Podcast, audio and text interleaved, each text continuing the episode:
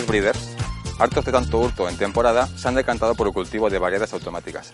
Este es el caso del criador de este jardín, que viendo cómo año tras año sufría robos, ha decidido decantarse por este tipo de variedades.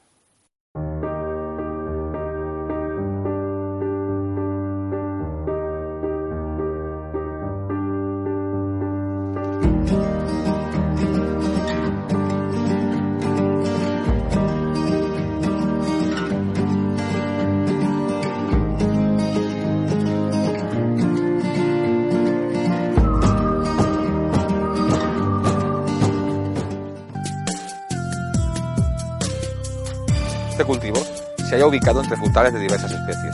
Entre tanto verde, el cultivo de variedades que no sobrepasan la altura de los árboles frutales pasa completamente desapercibido. Podemos observar el cerco vallado que han instalado rodeando las plantas para evitar que los perros que ayudan en las labores de vigilancia puedan entrar en la zona del cultivo y causar algún destrozo. En este recinto se están cultivando las variedades automáticas de Sugar Gum, Maxi Gum, Automas y Autoaca del banco de semillas Grasomatic junto a unos ejemplares de una variedad automática de linaje púrpura. El suelo donde se están desarrollando las plantas ha sido abonado con un compost muy maduro procedente de la mezcla de diversos estiércoles. El compost, cuando se trata de cultivos de variedades automáticas, ha de estar muy maduro, puesto que si están frescos los cogollos no se forman tan compactos y lo hacen de forma más espigada. A diferencia del cultivo de variedades automáticas de Grasomatic del programa anterior, donde las líneas estaban mucho más separadas, aquí podemos apreciar cómo la distancia es mínima. Y además, los ejemplares de cada línea distan entre ellos entre 30 y 40 centímetros. Esto dificulta bastante el fácil acceso a las plantas, también impidiendo que se trabaje con comodidad.